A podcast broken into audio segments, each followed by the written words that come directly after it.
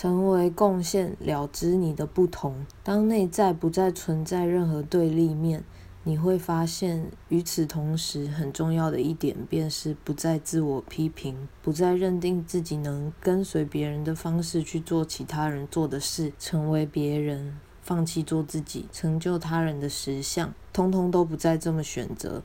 而是当你以你希望被对待的方式对待自己，这个世界便会照样对待你。当你一直希望找一个对你好的人，或看见你的不同的人，但你自己却不这么做的时候，这是不可能的。即使有人愿意真的这样对你，可你却执意批判自己，或将自己隐藏起来，关闭接收，那也无法收到对方的好意。当下就开始善待自己，不需等到未来完成任何门槛。善待和进步可以并存。当你了知你与源头是合一的，你的不同就为源头提供了多大的可能性。看看你。有多重要？